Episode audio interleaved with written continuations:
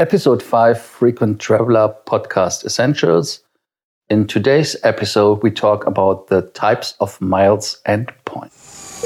Welcome to the Frequent Traveler Circle podcast. Always travel better. Put your seat into an upright position and fasten your seatbelt as your pilots Lars and Johannes are going to fly you through the world of miles, points, and status. Hey, Lars here from Frequent Traveler Circle bringing you the best tips and tools to get more miles, more points, and more status. And if you are new here, welcome and please consider subscribing.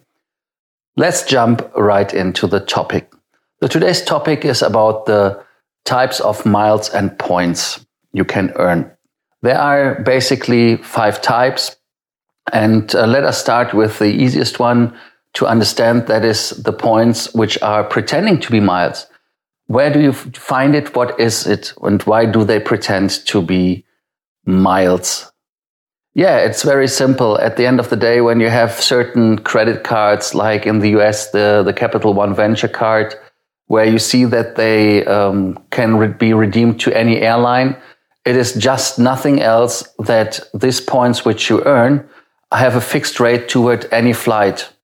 They are great for people who know where you find cheap tickets but if you don't uh, mind flying low cost uh, carriers, that is maybe the thing where you should go. But if you want to travel on completely fixed dates or when you um, want to travel in, in premium cabins, then this is maybe not the right thing to do. They are the simplest, sim- most simplest rewards program to understand because one point is one cent or uh, you have one point which is two cents. So there is the fixed rate you get and um, the companies are deciding what the value is. And um, yeah, you have never to search for award space because every time the ticket is uh, available to buy, you can buy it. Um, and you get uh, the money um, back credited, or what the other way is that uh, they buy it uh, for the value. And the good thing is, if you collect in this program where they buy the ticket, the uh, the um, the tickets. So then you can get points as well. But uh, for these pseudo cards, as I call them, or pseudo points, it makes definitely no sense. Then the next level is airline points. Airline points that have a fixed value or they are kind of close to a fixed value. Uh, to give you an example from the European market, that would be, for example, Eurowings there you get 10 miles per one euro revenue of every Eurowings flight. Um, or in the US, it would be um, the Southwest Rapid Rewards, um, where you can redeem the, for any Southwest flight the, the tickets as long as they are for sale. So you just pay, in this case, um, the Rapid Reward points um, for the fare. So a flight with $100 base fare would cost you 7,000 uh, Rapid Rewards points and that is very simple to understand. The same in, in uh, Eurowings. In Eurowings, it would be that an European flight would cost you 10,000 miles, and um, that is how you pay. That is a fixed value points and um, airline points in that case. Then you have region based miles. That is the third uh, option for miles. Um, there are a lot of legacy carriers in the United States, for example, Alaska, but Singapore Airlines and uh, Flying Blue, they have region based mileage programs as well. And uh, these miles you can redeem on a couple of uh, um, dozen airlines which are in the alliance for uh, Delta. It would be the same like for um, Air France, it would be Flying Blue and uh, Alaska, as they are not in an alliance, that would be something which is um, then in the Alaska program, or you can use them as well, for example, for first class tickets in Emirates Airlines, which is quite interesting. How do I determine uh, how many miles I do need for a region based award? Yeah, there are three things which is you need to check to determine how many miles you need the number one is that you have to check the cabin you want to fly. Economy, premium, economy, business, or first are the four cabins which are available. Um, then the next thing is that you have to check if there is award space or not. And uh, then the departure region and the arrival region, so means the fl- cities you fly in and out, uh, do not matter. It's just the regions.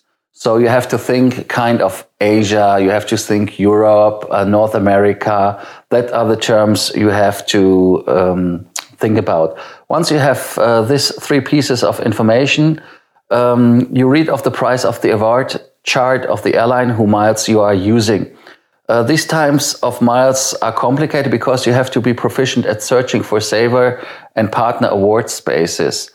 Um, I mean, you can, um, yeah, you can call the airline and, and check it with uh, the airline and, and call them, but that is sometimes a hassle and um, it is sometimes very complex uh, to redeem these miles. And certain types of uh, miles are more valuable than the others. So, just in case uh, you want to go for a saver award space, you can fly one way from Los Angeles to Paris in business class for, yeah, let's say 50,000 American miles. That's probably, yeah, how much is a ticket um, between LA? It's, it's two and a half thousand uh, dollars, which means it would cost you um, about 200,000 miles.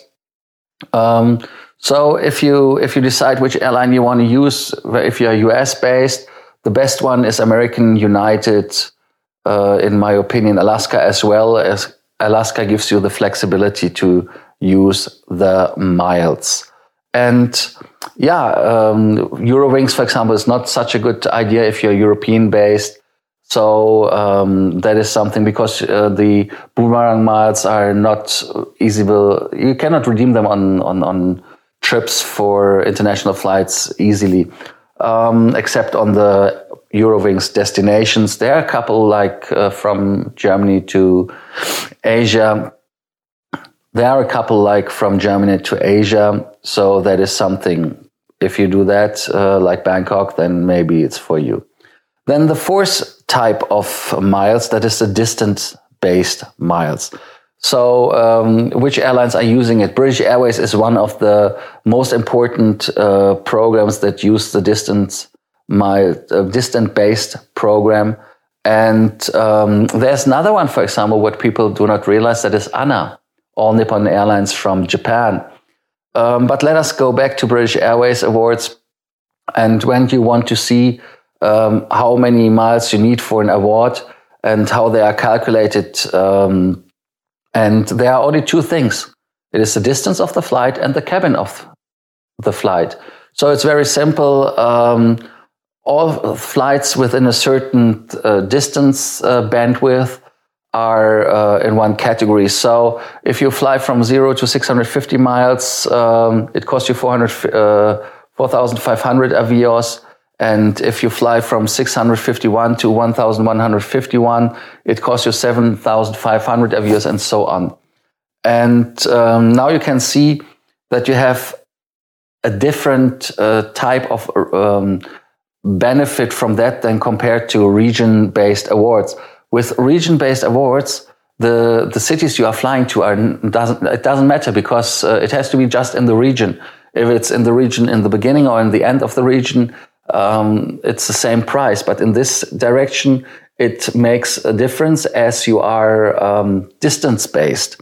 So, um, for example, if you are flying with the region based award, so if you're flying with distance based awards, you you can fly, for example, Los Angeles to, to Hawaii at the same price than from Los Angeles to New York as the awards to Hawaii are more expensive with region based miles, as Hawaii is most likely another region. And, and so it doesn't matter. So from LA, the distance is the same to Hawaii than to New York. So that is an, another thing what you should keep in mind as type of miles. Then the fifth type of, of miles is the transferable points system. Transferable points are that you're earning from credit cards. One of the most important credit cards who do that, in my opinion, is the American Express credit card and some uh, of hotel programs which do it as well because they give you the opportunity to collect the miles in their currency if you want to call it like that and then you can redeem them by transferring them to another airline or um, or another uh, uh, chain. What you need for rental cars, if it's a hotel, of course, you cannot transfer it to another hotel group because they try to stop you from bringing business to other hotel chains. But in the case of the uh, credit card from American Express, you can transfer it to other hotels, airlines, and uh, rental car companies, whatever you want to do if they have a um, connection. But be careful, the ratios sometimes are not very favorable and they are different in different countries. So if you have an American Express card from Germany or you have an American Express card from the Middle East or from Asia, the ratios can be different. So it's not always the same. And um, if you have um, the the points system that you with the American Express, for example, you have the advantage that you can, yeah, you can transfer the points in different alliances. So you don't have to be stuck like when you are collecting with Lufthansa miles and more. You are not stuck to to burn them with uh, Lufthansa's partners in the Star Alliance. You can transfer them from American Express, for example, to Singapore Airlines, to Cathay Pacific, which are, in my opinion, very good options always to redeem the miles. So the uh, complexity, complexity um, in uh, mileage programs, which give you the chance to transfer them to nearly all programs that are very complex programs, and uh, you need to understand for that the the miles and the point system and the ratios, like I said. So the ratio to transfer them sometimes make it very unfavorable for you to transfer them as well as um, maybe the amount at the bank you get for it gets less and less when you choose the wrong program. Then the uh, five types of miles again together. The category one is the credit card pretending pretending to be miles. Then you have the airline points. Then the region based miles in category three, distant based miles in four, and then you have the transferable points, which are, in my opinion, if you use them very consciously and you know what you're doing, that is the best way to do. And um, all types of cards have, of course, different advantages and disadvantages. I hope that I explained to you the different uh, strengths and advantages or disadvantages of the points. And um, thank you so much for listening. I hope that you are signing up for our podcast. And I'm looking forward to get your questions and to answer them anytime. You can write us via Facebook, WhatsApp. Um, you know how to reach me. Thank you for listening and until tomorrow. Thank you for listening to our podcast, Frequent Traveler Circle. Always travel better and boost your miles, points, and status. Book your free consulting session now at www.ftcircle.com now.